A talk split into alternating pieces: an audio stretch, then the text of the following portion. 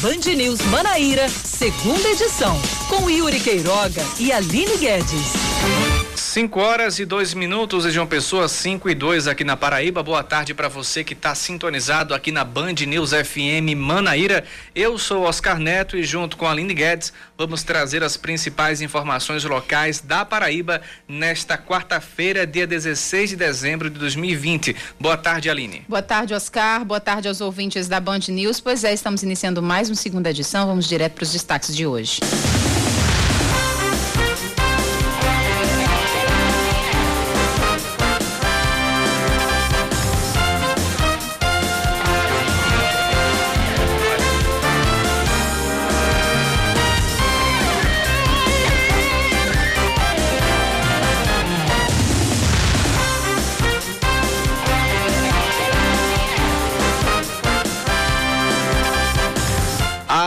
Polícia Civil marca uma coletiva para as 11h30 da manhã de amanhã para dar mais detalhes sobre as investigações do assassinato do ex-prefeito de Bahia, Expedito Pereira.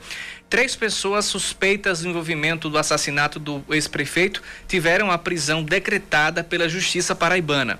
Os mandados foram expedidos hoje contra Ricardo Pereira, que, foi, que é sobrinho do expedito e está preso, foi preso agora no, no, no meio da tarde desta quarta-feira. Leon Nascimento, que já está preso por estelionato, e Jean Carlos, que teria usado a moto no dia do crime. Ricardo foi candidato a vereador de Bahia pelo PV e também apoiado apoiado por Expedito, mas não foi eleito. Segundo a decisão judicial, as prisões temporárias são relativas ao crime de homicídio qualificado mediante pagamento ou promessa de recompensa ou por outro motivo. O ex-prefeito de Bahia foi morto após ser baleado na, manhã do dia 9 de novembro, de dezembro, em João Pessoa. Ele andava sozinho pelo bairro de Manaíra quando um homem em uma moto se aproximou e atirou e fugiu em seguida. Os vereadores de João Pessoa aprovam hoje o reajuste dos próprios salários do prefeito, do vice-prefeito e dos secretários municipais. Inclusive, ontem, por coincidência, a gente estava comentando a respeito, mas isso em outro município, município de Patos. Patos. Exatamente. E aí, um dia depois, olha só, a gente tem a mesma postura dos vereadores aqui de João Pessoa, que agora terão um salário de quase 19 mil reais. Antes, o salário dos vereadores aqui da capital era de 15 mil. Era, não, ainda é, né, de uhum. fato. O salário presidente da Câmara sai de 19.500 para 24.600. O prefeito, que atualmente recebe 22 mil, passará a receber cerca de 25.500. O aumento será válido para os mandatos que começam a partir do dia 1 de janeiro de 2021 e se estendem até dezembro de 2025 de forma gradual. Durante a sessão, o presidente da Câmara, vereador João Corujinha, negou que tenham sido feitos reajustes. Como assim? Ele disse que foi feita uma recomposição dos salários. Nossa, que, que nome bacana, né? Não, não estou fazendo reajuste. Estou fazendo uma recomposição dos salários. Inclusive, um desses salários, acho que é o do presidente da Câmara, que vai ganhar mais do que o próprio governador do estado, uhum, Oscar. Exatamente. E também o prefeito também, com 25 mil, que o salário de João Azevedo hoje em dia, atualmente, aliás, é 23.500. Então, mas ninguém chega a, ao projeto de Patos, né? Patos é 27 mil apenas para o prefeito. Mas aí nós temos aí é, o, o presidente da Câmara e o prefeito de João Pessoa que podem receber mais do que o governador até 2025. Lembrando que esse reajuste é fracionado, cada, cada, cada ano, ano da gestão eles acumulam aí uma proporção a mais nas, nas, no, seu, no seu salário. Mas enfim, foi aprovado hoje, a gente ainda espera ainda que o Tribunal de Contas do Estado eh, se manifeste sobre isso, porque eles, eles enviaram um alerta, inclusive vou trazer esse documento depois, alertando os prefeitos e secretários e presidentes das câmaras que se abstenham de aumentar os salários dos, dos gestores. Mas a gente vai comentar ainda sobre esse assunto certo. durante o nosso jornal. O coordenador da comissão de transição do prefeito eleito de João Pessoa, Cícero Lucena, o advogado Walter Agra, ele critica o anúncio de dois concursos feito pelo atual prefeito Luciano Cartacho. Segundo Agra, ele, a equipe foi surpreendida com o um anúncio, pois sequer foi informada pela atual gestão durante os 10 dias de reuniões entre as duas comissões. Apesar disso, o advogado garantiu a realização do concurso e ainda cobrou a entrega de documentos, os quais não teve acesso e que, segundo ele, já deveriam estar disponíveis desde 30 de novembro. A prefeitura lançou ontem dois editais para a área administrativa e também da saúde, com um total de 601 vagas. As inscrições começaram a partir de hoje. A Assembleia Legislativa da Paraíba aprova por unanimidade a Lei Orçamentária Anual 2021. O projeto de lei prevê o investimento de 13 bilhões e 300 mil reais, incluindo todas as receitas. A LOA para o próximo ano inclui as emendas impositivas parlamentares, em que cada deputado terá direito a 1 milhão e 132 mil reais para apresentação de emendas. Metade desse valor, cerca de 566 mil, terão que ser destinados obrigatoriamente para investimentos em ações e serviços públicos de saúde. Vamos com esportes. Ninguém aparece para arrematar o estádio Presidente Vargas do 13 Futebol Clube durante um leilão que aconteceu hoje em Lages, em Santa Catarina. O lance inicial era de 11 milhões de reais. Esse imóvel está sendo leiloado por causa de uma ação do Internacional de Lages contra o time paraibano na polêmica contratação do então jogador Marcelinho Paraíba em 2016 havia uma cláusula no contrato do jogador com o Inter de Lages que dizia que se ele deixasse de cumprir suas obrigações com o clube catarinense e prestasse serviço ou jogasse em outra agremiação, ele e o novo clube teriam que pagar uma multa equivalente a duas mil vezes o seu salário. O Inter está cobrando mais de 4 bilhões e meio de reais ao, ao clube paraibano. São 5 horas e 8 minutos. Essas foram as primeiras informações do primeiro bloco do jornal Band News Manaíra, segunda edição. Você ouvinte pode participar, pode mandar a sua mensagem e trazer a sua informação. Nosso WhatsApp é o 991 11 9207, 991 11 9207. Já temos participações dos ouvintes aqui.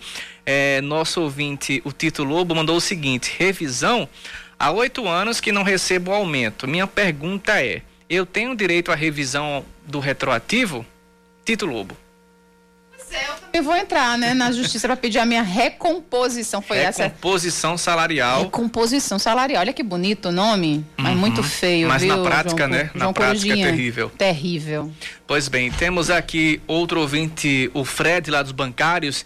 Ele diz: Boa tarde, o meu salário continua como está isto é vergonhoso. No caso, ele se refere à manobra dos vereadores. Temos mais participações dos nossos ouvintes. Vamos trazer durante o nosso jornal. Agora são 5 horas e 9 minutos em João Pessoa, 5 e 9 na Paraíba. Você ouvinte participa, manda sua mensagem. O nosso WhatsApp é o 991 11 9207.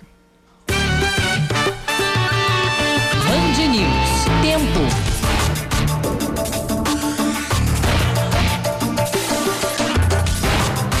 Temos aqui um céu com poucas nuvens no fim da tarde de hoje aqui em João Pessoa. A previsão da, da Clima Tempo é que à noite o tempo fica aberto na capital paraibana a temperatura mínima de 23 graus e a máxima de 31.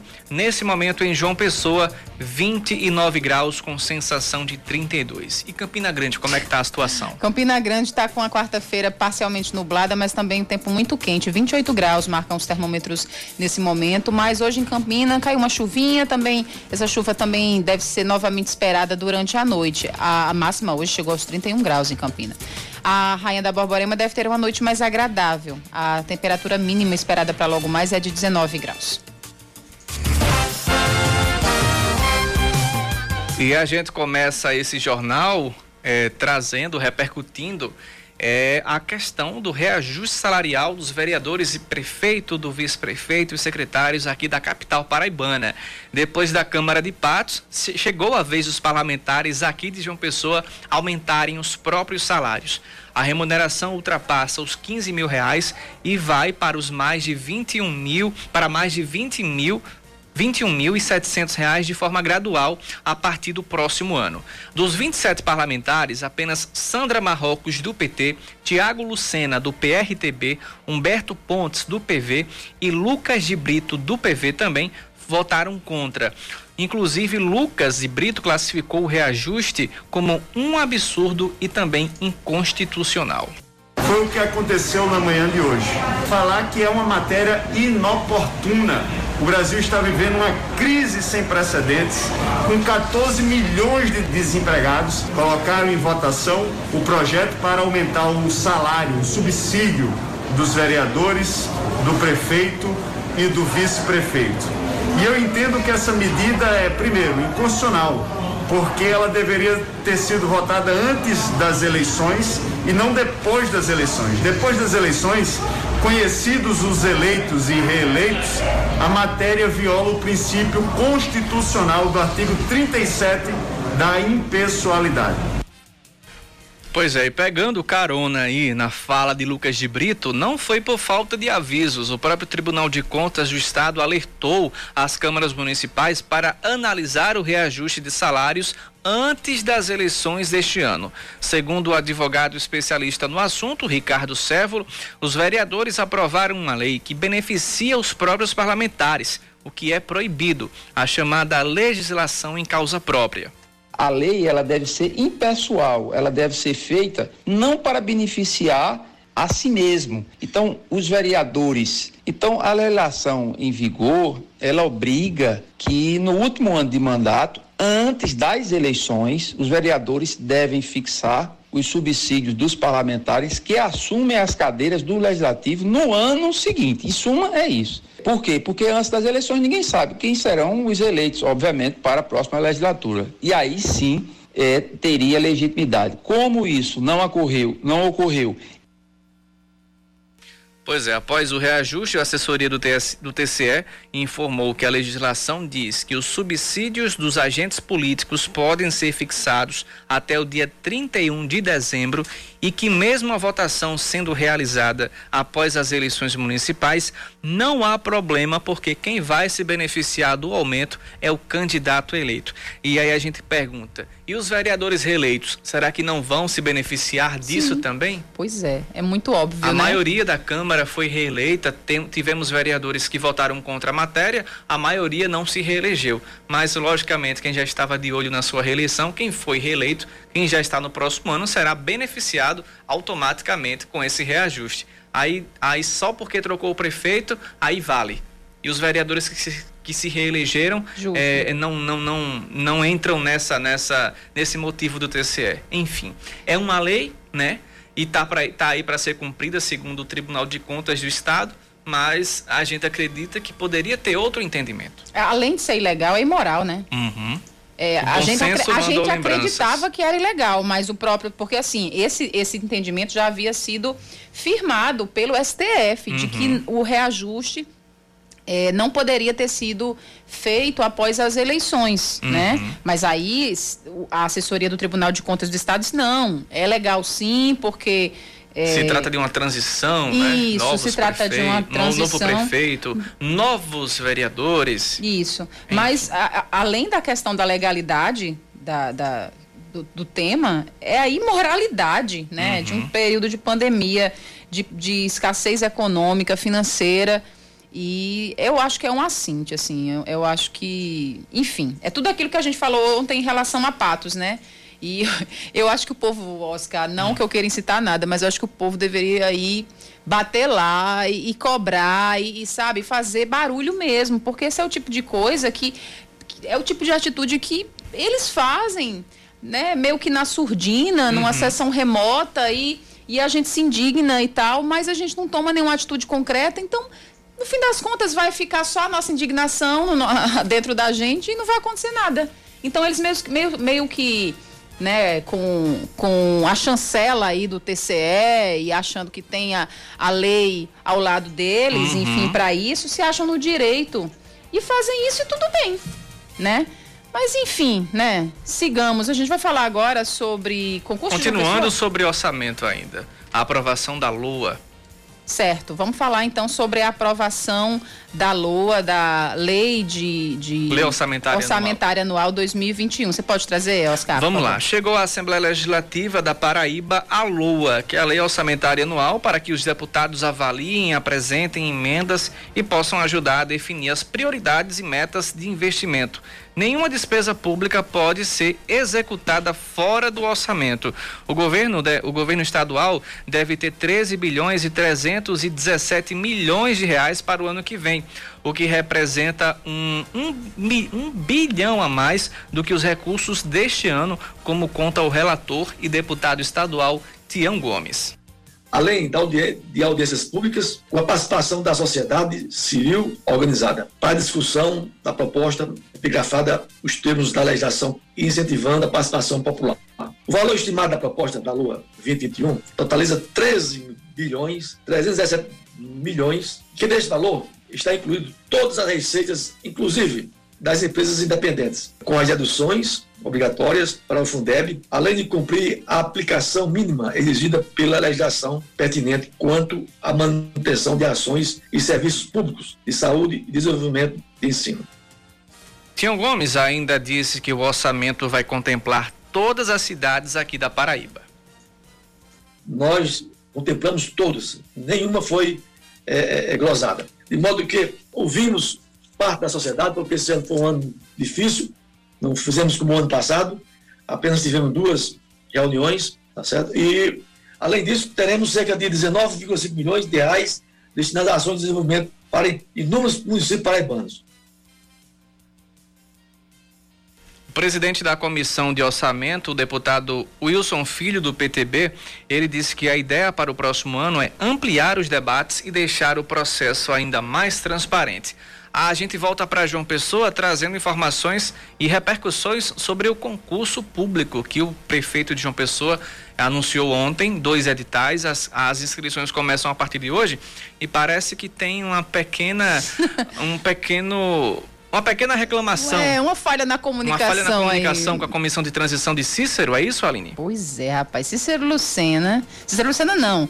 Luciano Cartacho é, fez uma, um anúncio uma Isso. ótima notícia para a maioria né, dos concurseiros, uhum. que é a, a, abertura de um concurso para as áreas administrativa e da saúde da Prefeitura Municipal de João Pessoa. Inclusive, as inscrições já começaram, desde as primeiras horas desta quarta-feira. Mas quem não gostou muito da ideia foi a equipe de transição do prefeito eleito Cícero Lucena.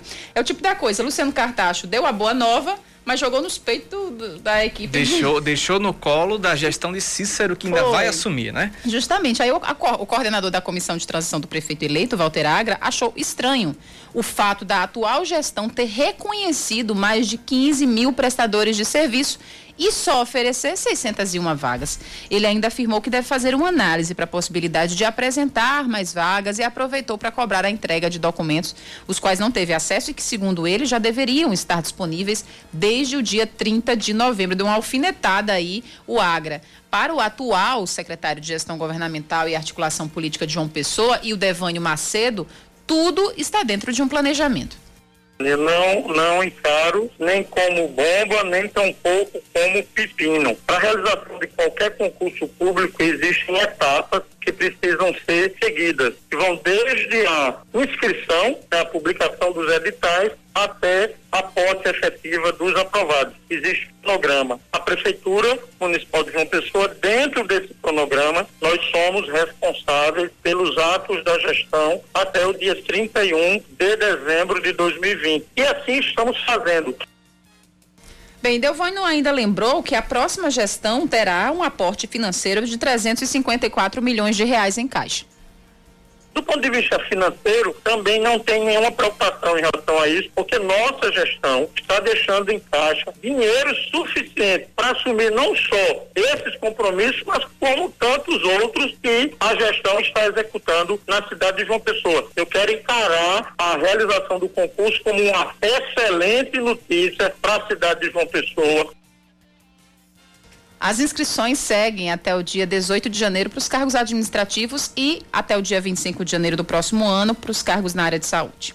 281 vagas para médicos, assistentes sociais, biomédicos, enfermeiros, é, técnicos em enfermagem, entre outras. E na área administrativa são 320 vagas, também para nível médio e superior, sendo 10 vagas de engenheiro, 10 para arquiteto e 300 vagas para assistentes administrativos. Os interessados devem se inscrever em www.institutoaocp.org.br, www.institutoaocp.org.br e as inscrições custam entre 50 e 90 reais. Agora 5 e 21 já já voltamos com mais informações.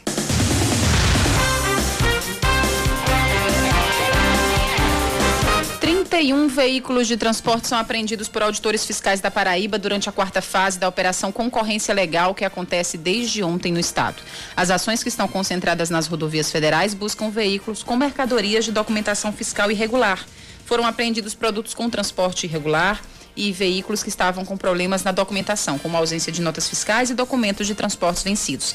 A fiscalização acontece em parceria com a Polícia Rodoviária Federal. O Ministério Público da Paraíba recomendou aos prefeitos de Santa Luzia, Várzea, São José do Sabugi Junco do Seridó, no sertão do estado, que proíbam a realização de eventos nas festas de fim de ano. Segundo o promotor de justiça de Santa Luzia, José Carlos Patrício, o motivo é o aumento no número de casos de Covid-19 na região e do elevado elevado índice de transmissibilidade do coronavírus no estado. Além disso, os quatro municípios estão classificados atualmente na bandeira laranja, onde só podem funcionar as atividades consideradas essenciais. O governo da Paraíba inicia hoje o pagamento do Cadastro Cultural Paraíba, que representa a renda emergencial prevista na Lei Aldir Blanc. Serão beneficiadas 434 pessoas com uma cota única de 3 mil reais. O pagamento começa hoje e pode levar até três dias úteis para que o dinheiro esteja na conta do beneficiário. As pessoas que não informaram conta bancária vão receber um voucher e sacar o dinheiro em terminais eletrônicos de autoatendimento. Os dados para isso serão enviados por meio de mensagem de texto do tipo SMS. O discurso do presidente Jair Bolsonaro sobre a pandemia continua em criando entraves para o combate à doença, na opinião da colunista de política da Band News, a Dora Kramer. A jornalista avalia que, ao dizer que não pretende tomar a vacina contra a Covid e ao exigir um termo de responsabilidade dos que receberam a dose, o presidente da República coloca em xeque o programa de imunização do próprio governo federal, que é um dos mais reconhecidos do mundo. Dora Kramer acredita que essa postura causa desconfiança quanto às vacinas, o que pode sim ter efeitos entre os apoiadores do presidente. A colunista lembra que as pesquisas de avaliação sobre a gestão atual mostram a força de Jair Bolsonaro. Esportes, Aline. O Botafogo Para... da Paraíba enfrenta hoje o Atlético de Alagoinhas pela partida de ida das eliminatórias da Copa do Nordeste. A partida está marcada para as sete da noite no estádio Carneirão, interior da Bahia. O Belo conta com alguns desfalques acometidos pela Covid-19. Ficam fora da partida o goleiro Juan, o zagueiro Donato, o lateral esquerdo Mário e além deles, ainda lesionado, o zagueiro Fred segue fora de combate. O segundo e decisivo jogo acontece na próxima terça-feira no estádio Almeidão em João Pessoa, com o Belo como mandante.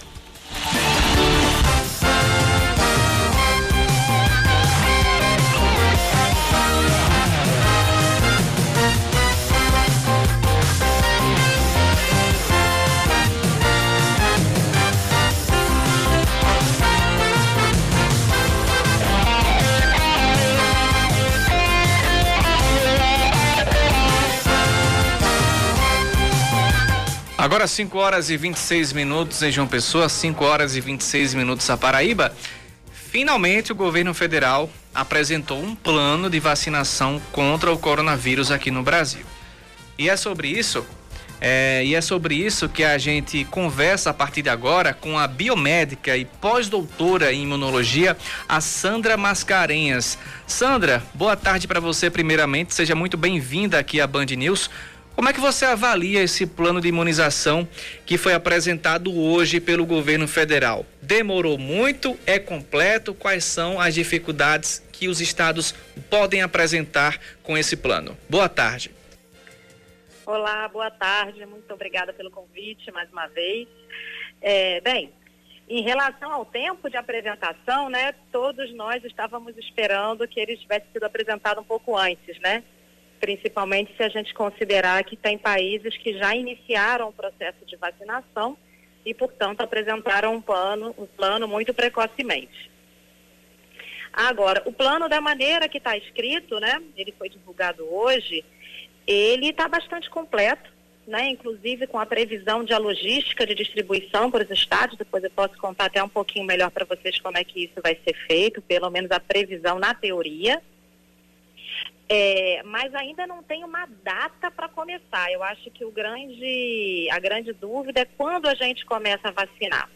Não existe uma data nesse plano de vacinação. E eu acho que é isso que todos nós também estamos aguardando, né?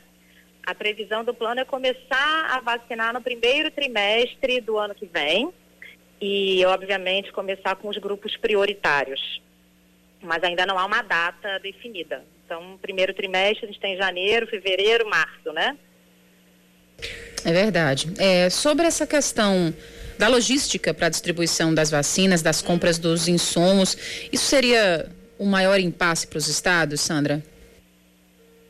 É, na verdade, bem, a gente tem que levar em consideração que o nosso país, né, o nosso plano nacional de imunização é um dos melhores do mundo, né? Então nós já fazemos essa distribuição muito bem. A gente já está acostumado a fazer essa distribuição de vacinas num país enorme como o nosso, a gente faz, tem feito isso de maneira muito eficiente.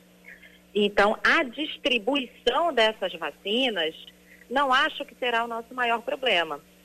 Né? A gente precisa pensar antes disso. Antes disso, a gente precisa ter as vacinas, precisa que a negociação e os contratos sejam efetivados para a gente receber essas vacinas no nosso país. Inclusive tem toda uma logística já de, de, distribuição, né? A gente tem um, um, centro que sai, que é o Centro de Distribuição Logística, que sai de Guarulhos. No caso, a gente da Paraíba, como é que essa vacina chega aqui? É, o transporte vai ser tanto aéreo quanto rodoviário. Então, ele sai aéreo de Guarulhos para Recife e de Recife, de forma rodoviária, chega aqui na Paraíba. E aí a distribuição né, entre os seus municípios, aí isso vai acontecer a competência de cada estado e vai ter um tempo, um prazo variável. O, o, ministro da Saúde, Eduardo Pazuello, Sandra, é, afirmou hoje que todas as vacinas fabricadas no Brasil terão prioridade no SUS. Eu queria que você falasse um pouco a respeito, porque entre os imunizantes a serem priorizados que o governo mencionou está a Coronavac, que é produzida pelo Instituto Butantan Sim. e pela farmacêutica chinesa a Sinovac. É, a Sinovac. Pois é, fala um pouco Foi a respeito. É a grande novidade, né, do plano, pois é. né? Porque ele não tá, a Coronavac não estava incluída, né? A vacina Coronavac. A gente tinha mais um, um contrato com São Paulo e agora ela está tá presente no plano, assim como outros imunizantes também, inclusive da Pfizer, que tem uma questão importante em relação ao armazenamento, que é de menos 70 graus, a gente não tem essa estrutura, mas no plano do governo, e aí estou falando do que está escrito, estou avaliando a parte teórica, ah, eles informam que a farmacêutica vai disponibilizar as vacinas em caixas térmicas, que podem ficar, que podem ser conservadas nessa condição por até 30 dias, trocando o gelo seco, né? Então, essas vacinas poderiam ser distribuídas para as metrópoles, para as capitais, né? Então, na teoria, o plano prevê diversos aspectos, inclusive imunizantes que não estavam previstos anteriormente. Sandra, a gente tem aqui no Brasil todos os anos campanhas de vacinação contra a gripe, contra a poliomielite, enfim. E mas a grande novidade do coronavírus, que não seria uma novidade, seria um, grande impasse, é a questão de que ninguém pode ficar próximo de ninguém na fila como a gente ficava, como se ficam os idosos na, na vacinação contra a gripe. Esse ano foi o drive-thru, né? É, foi a novidade, foi o drive-thru, onde botava só o braço para fora e se imunizava. Nesse plano do governo, é, existe essa possibilidade também de continuar no drive-thru? Tem alguma novidade em relação às campanhas de vacinação ou é parecido, mais ou menos parecido com o que já se tem aqui no Brasil? É, eu, e pelo que eu li, eu acho que está parecido. Eu não vi nada especificamente sobre drive-thru, mas vi que vai ser um treinamento maior, maior, que mais pessoas e mais profissionais estarão disponibilizados para fazer a aplicação dessa vacina. E como isso vai ser feito por etapas, né, a gente tem que lembrar que a gente vai ter grupos né, a serem vacinados em cada momento. Não vai ser todo mundo ao mesmo tempo. Então, vocês devem ter visto que começa com trabalhadores da área de saúde, né, idosos. A gente tem agora população quilombola, ribeirinha, né, essas comunidades tradicionais que ficam isoladas. Aí depois a gente vai para é, pessoas com comorbidades. Então, a gente não vai, não vai vacinar todo mundo ao mesmo tempo. E a gente tem que levar em consideração que essas vacinas vão chegar é, nos seus municípios, a depender também de cada estado, né? Depois que ela chega no estado, a distribuição interna, ela vai ter um tempo variável. E esse movimento anti-vacina, né, no país, tem muita gente que está apresentando resistência para tomar vacina, acha que elas não imunizam, são prejudiciais. Coro que é engrossado pelo próprio presidente Jair Bolsonaro. Qual é a importância da gente tomar essa vacina que está para chegar? É meio que falar o óbvio, né, o lulante, mas eu queria que também é, você falasse sobre o peso, né, é contrário que um, um, um uma fala como a do presidente, né, é, tem em relação a engrossar esse coro.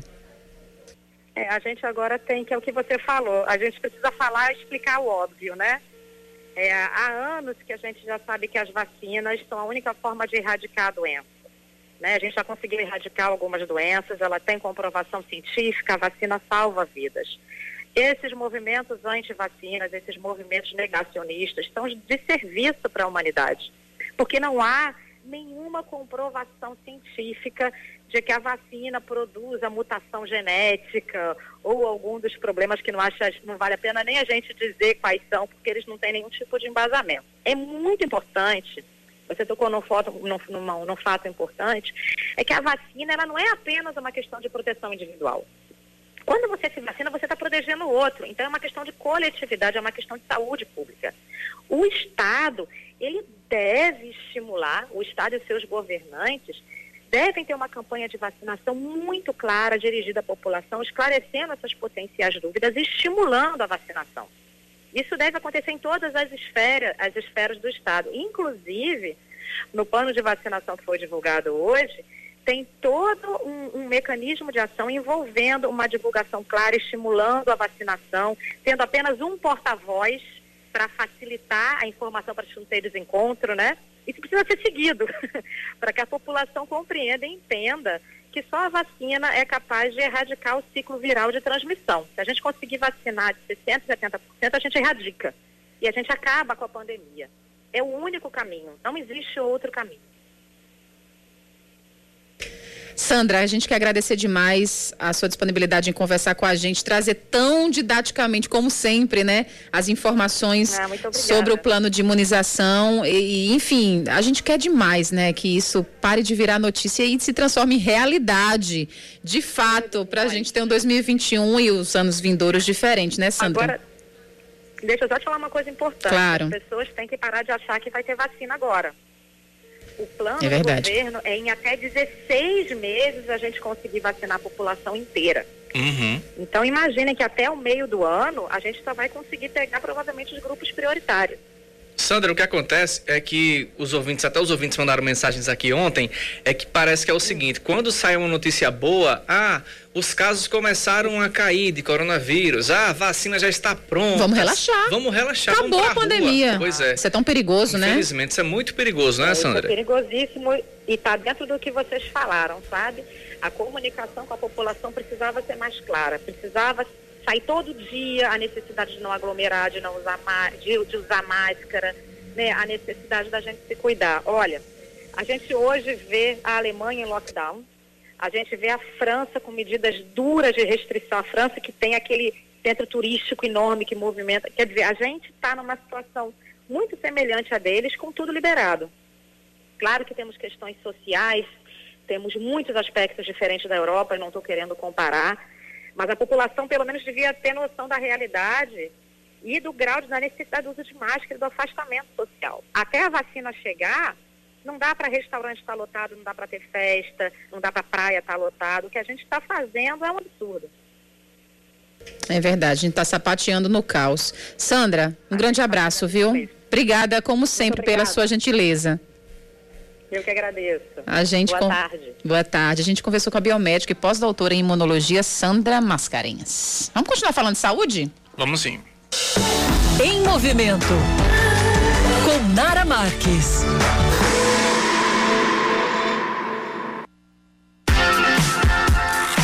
Meus amores! Na coluna Em Movimento de hoje, eu vou passar uma receita que é maravilhosa, super refrescante. Eu já faço há muito tempo, entrou na moda e quando a coisa tá na moda, meu amor, e é boa, ela fica. Hoje eu vou ensinar para vocês como que eu faço o meu suco verde. Ai, gente, para quem não sabe, o suco verde geralmente ele é preparado com frutas e vegetais, ou seja, é uma grande fonte de vitaminas e minerais. Muitos estudos eles mostram inclusive que o consumo do suco verde está associado a uma menor incidência de doenças crônicas e degenerativas. Além disso, gente, o suco verde ele apresenta uma ação antioxidante, ou seja, a gente demora mais a envelhecer, melhora o funcionamento do intestino, desintoxica o organismo, reduz o ganho de peso e retarda o envelhecimento, como eu falei, né? E é tão fácil, gente, tão simples. Pega um lápis, um papel que eu vou passar para vocês agora a receitinha que eu faço do meu suco verde. Uma fatia de abacaxi, eu gosto sempre de pegar o abacaxi bem maduro, tá, gente? Pra ele tá bem docinho. Uma folha de couve, 10 folhas de hortelã para ficar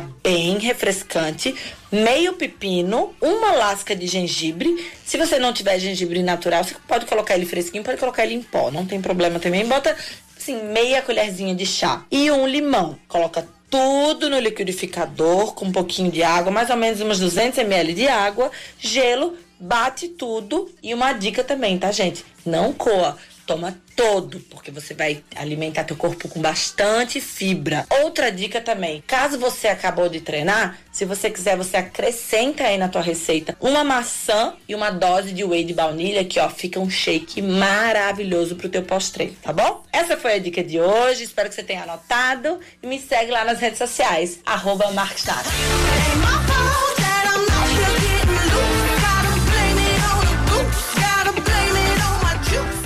E de segunda a sexta-feira você ouve a publicitária digital influencer Nara Marques trazendo várias dicas de treino, alimentação saudável e bem-estar. Segundas, quartas e sextas, ela está aqui pela Band News às 6h45, 5h35 durante a segunda edição e 8 e 11 da noite são os dias das colunas inéditas. Nas terças e quintas nós temos reprise do Em Movimento com Nara Marques às 2h11 e às 6h31 da noite. Agora 5h40 em ponto.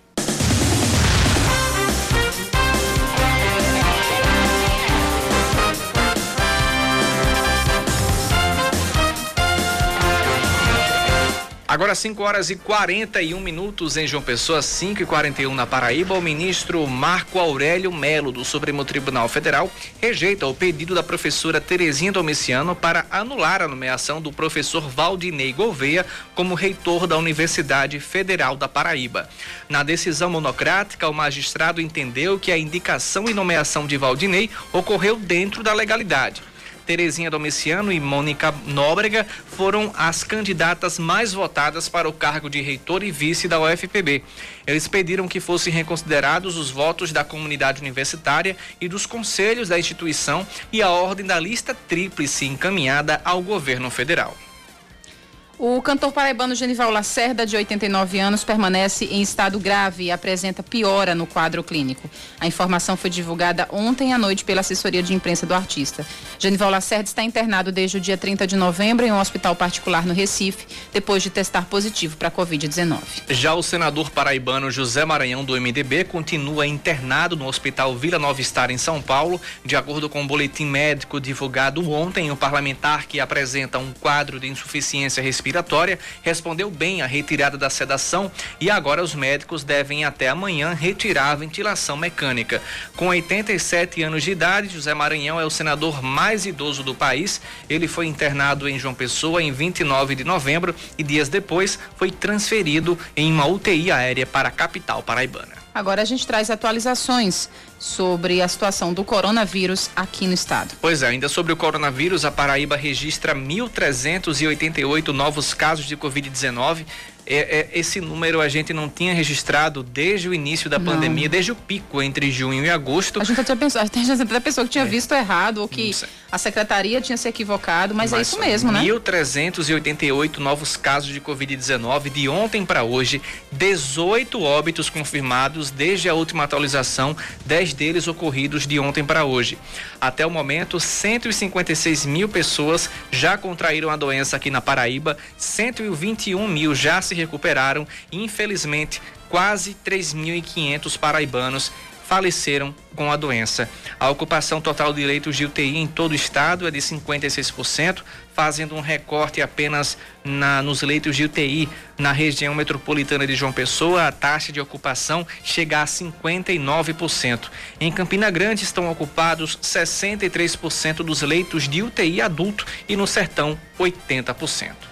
A Paraíba conhece hoje as duas equipes finalistas do Campeonato Paraibano Feminino. De um lado das semifinais, Caxima e Alto Esporte se enfrentam a partir das três da tarde. Do outro, duelo entre Botafogo e Misto da Paraíba, começando às sete da noite. As duas partidas serão realizadas no estádio Lourival Caetano, em Bahia. Importante lembrar que nenhuma das equipes tem qualquer vantagem nesse mata-mata, ou seja, em caso de empate no tempo normal, a disputa vai para as penalidades máximas. Seu caminho.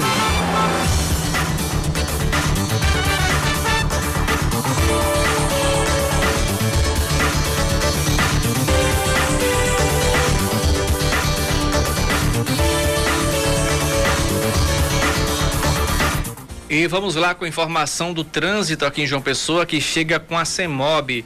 Temos na Avenida, na Avenida Tancredo Neves, com fluxo intenso no sentido praia, logo após o semáforo do cruzamento com a rua José Peregrino. Trânsito intenso também na, na Epitácio Pessoa, sentido praia, no trecho a partir da Igreja Universal até as proximidades da bifurcação com a Avenida Rui Carneiro.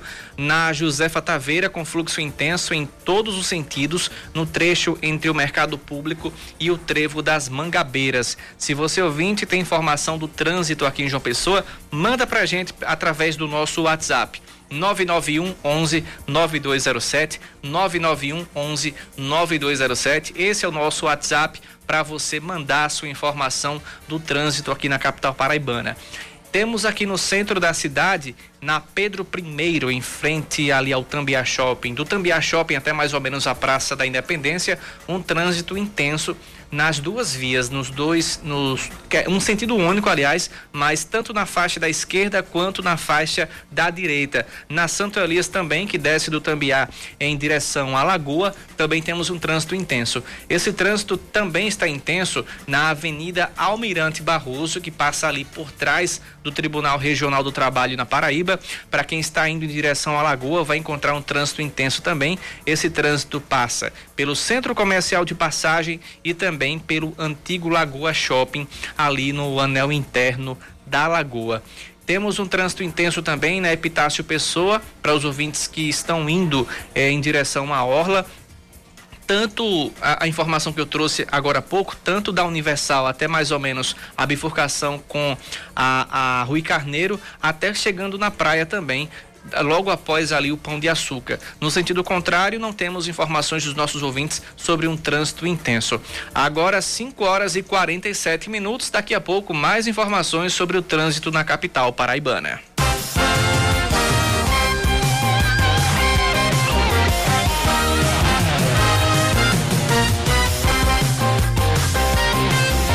Em vigor mais um reajuste no preço do diesel e da gasolina. Se, se tem, se a gente pudesse fazer um, um, um enciclopédia com as palavras mais faladas esse ano, reajuste com certeza estaria no meio, viu? Com que certeza. ano para ter reajuste, rapaz. Mas em contrapartida, o etanol se mantém como uma alternativa viável e mais relevante do que antes da pandemia do coronavírus. Leandro Oliveira. O preço da gasolina e do diesel nas refinarias aumentou mais uma vez. De acordo com a Petrobras, a partir desta quarta-feira, o valor do diesel foi reajustado em 4% e o da gasolina em 3%. Mesmo ficando mais caro, o designer João Lourenço não abre mão de abastecer com esse tipo de combustível. Para evitar problemas, eu só, eu só abasteço com gasolina mesmo. Não boto álcool não, porque quando você coloca álcool, e que você abastece o carro com só gasolina por, por um bom tempo, ele difícil de se acostumar. Ou tem que rodar, rodar uns 20 quilômetros para ele poder se acostumar e funcionar de boa, porque senão você fica no prego. Mas quando o assunto é economia, o auxiliar de aeroporto na Edson Dias não tem dúvidas. O álcool é mais vantajoso. O primeiro fator é o preço, é que ele é um pouco abaixo da gasolina. E também tem alguns outros fatores. É, um deles é que ele ajuda a manter o motor limpo por mais um tempo. E no meu caso, que trabalho à noite, que só pego o BR para chegar no trabalho, eu não pego o trânsito. Então, relativamente, eu estou tendo até uma economia de, de combustível.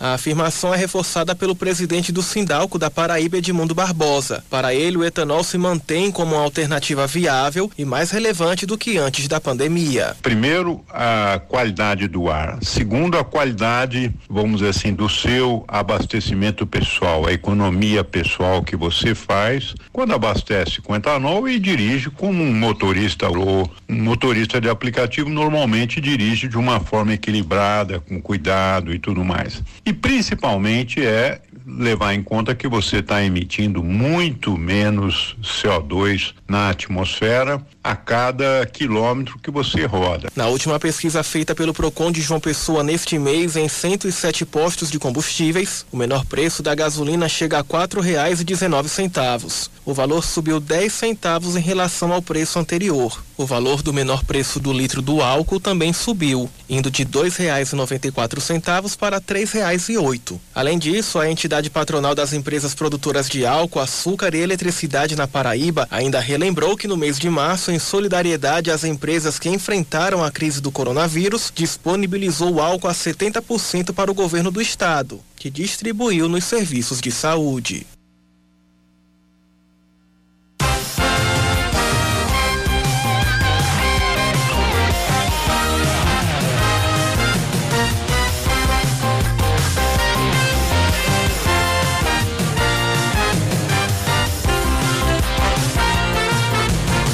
Agora a gente fala sobre educação. O número de matrículas nas escolas particulares devem cair em 2021 por causa da pandemia. 2020 caminha para o fim sem responder a uma pergunta que preocupou famílias e estudantes ao longo do ano. Como vão ser as aulas em 2021? E as incertezas têm afetado o número de rematrículas na rede particular. Entre setembro e novembro deste ano, período em que a maior parte das famílias define a permanência dos filhos nas escolas, só 46% tinham feito a rematrícula na educação básica.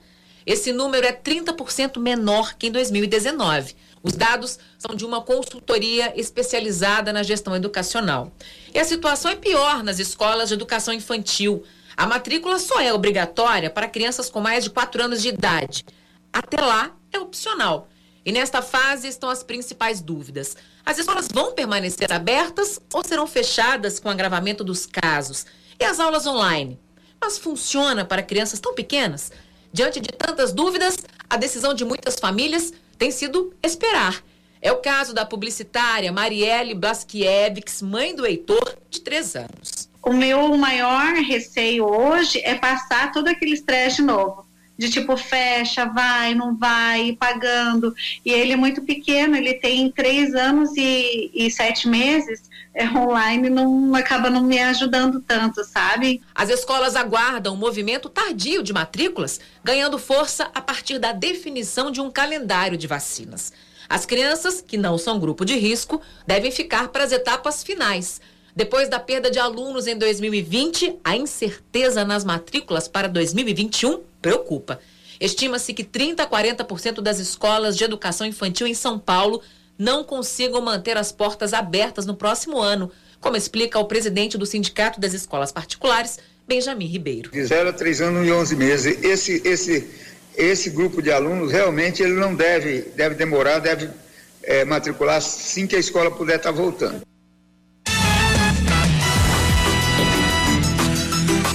Agora 5 horas e 52 minutos em João Pessoa. A gente traz destaque agora da área policial.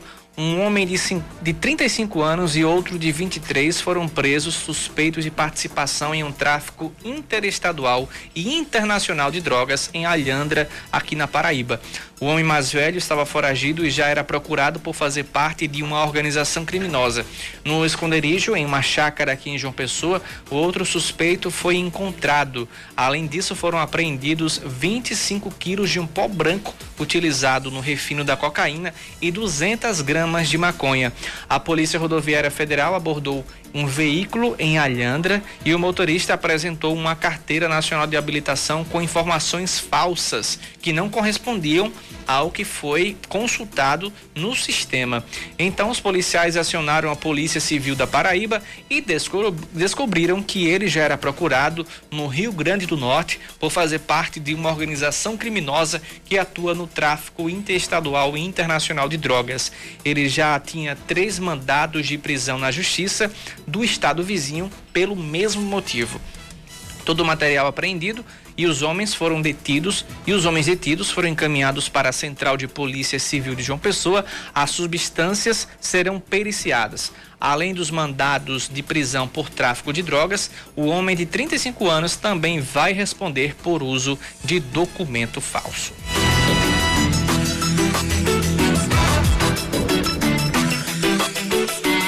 Ainda falando sobre apreensões, uma operação da Polícia Militar apreendeu mais de 200 quilos de maconha e prendeu dois suspeitos também aqui em João Pessoa. De acordo com a polícia, a maior parte das drogas estava escondida em um galpão de uma oficina desativada. A apreensão aconteceu no bairro de Cruz das Armas, após a polícia ser informada que uma possível chegada de um carregamento de drogas na área. Quando o veículo foi visto chegando em uma oficina, os policiais revistaram o carro e encontraram aproximadamente 50 quilos de maconha. O motorista do carro, inclusive, foi preso. Dentro da oficina, a polícia militar encontrou mais de 150 quilos da droga em um galpão do estabelecimento. Um outro homem foi preso no local. O material apreendido e os suspeitos também foram levados para a central de flagrantes de João Pessoa. Agora, faltando cinco minutos para as seis da tarde, a gente tem comentários aqui do, dos nossos ouvintes. Temos o comentário da ouvinte Márcia Evangelista. Ela mandou o seguinte sobre a matéria que trouxemos sobre a queda, na, a queda que vai ser registrada nas, nas escolas particulares em relação às matrículas. Ela disse que meus filhos estudam no ensino infantil de 5 e 6 anos e notei que eles aprenderam muito Será que foi na pandemia? Será que foi nas aulas remotas? A nossa ouvinte, infelizmente, não deixou claro isso. Mas Acho que muita gente. que em casa aprendeu em mais casa, é né? isso? Eu acredito que sim. Mas obrigado, Márcia, pela sua participação. Temos aqui é, informações do trânsito que chegam com a CEMOB. Temos uma boa fluidez em ambos os sentidos da ladeira de acesso para o bairro do Altiplano.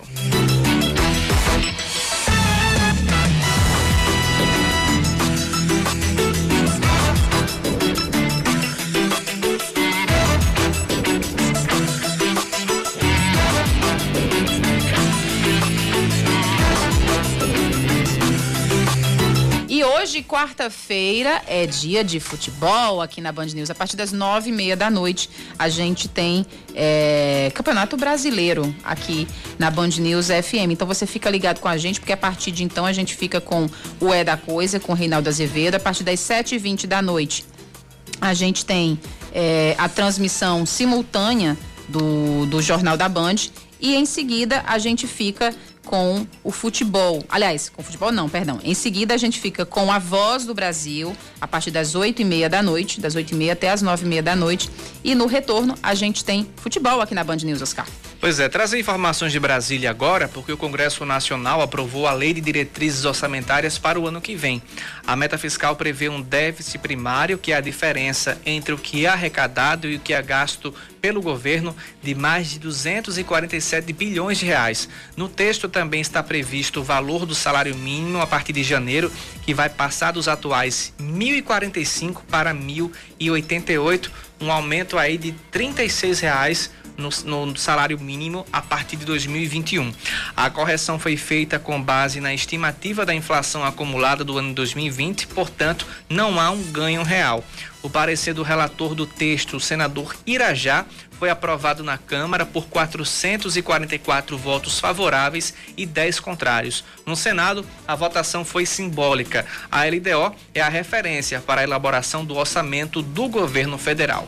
5 e 58 não há tempo para mais nada. Deixa eu só dizer qual sim, o jogo, o jogo de, de hoje. Sim, sim. São Paulo e Atlético Mineiro, confirmado. A partir das nove e meia da noite, jogo válido pelo Campeonato Brasileiro, com narração de Marcelo Duó, comentários de Fábio França e Aline Fanelli nas reportagens. Pois é, é um isso. jogo muito importante também, porque pode é, aumentar a, a diferença de pontos entre São Paulo. É, é líder e vice-líder. Vale, vale jogo pelo título, quase uma final antecipada. Mas você acompanha aqui na Band News com a narração de Marcelo Duó, não é isso? Isso mesmo. A Marcelo partir Duó. das nove e meia da noite. Nove e meia da noite. 5 e 58 amanhã eu volto com mais informações a partir da uma hora da tarde. Você fica na companhia de Aline Guedes. Até amanhã, Aline. Valeu.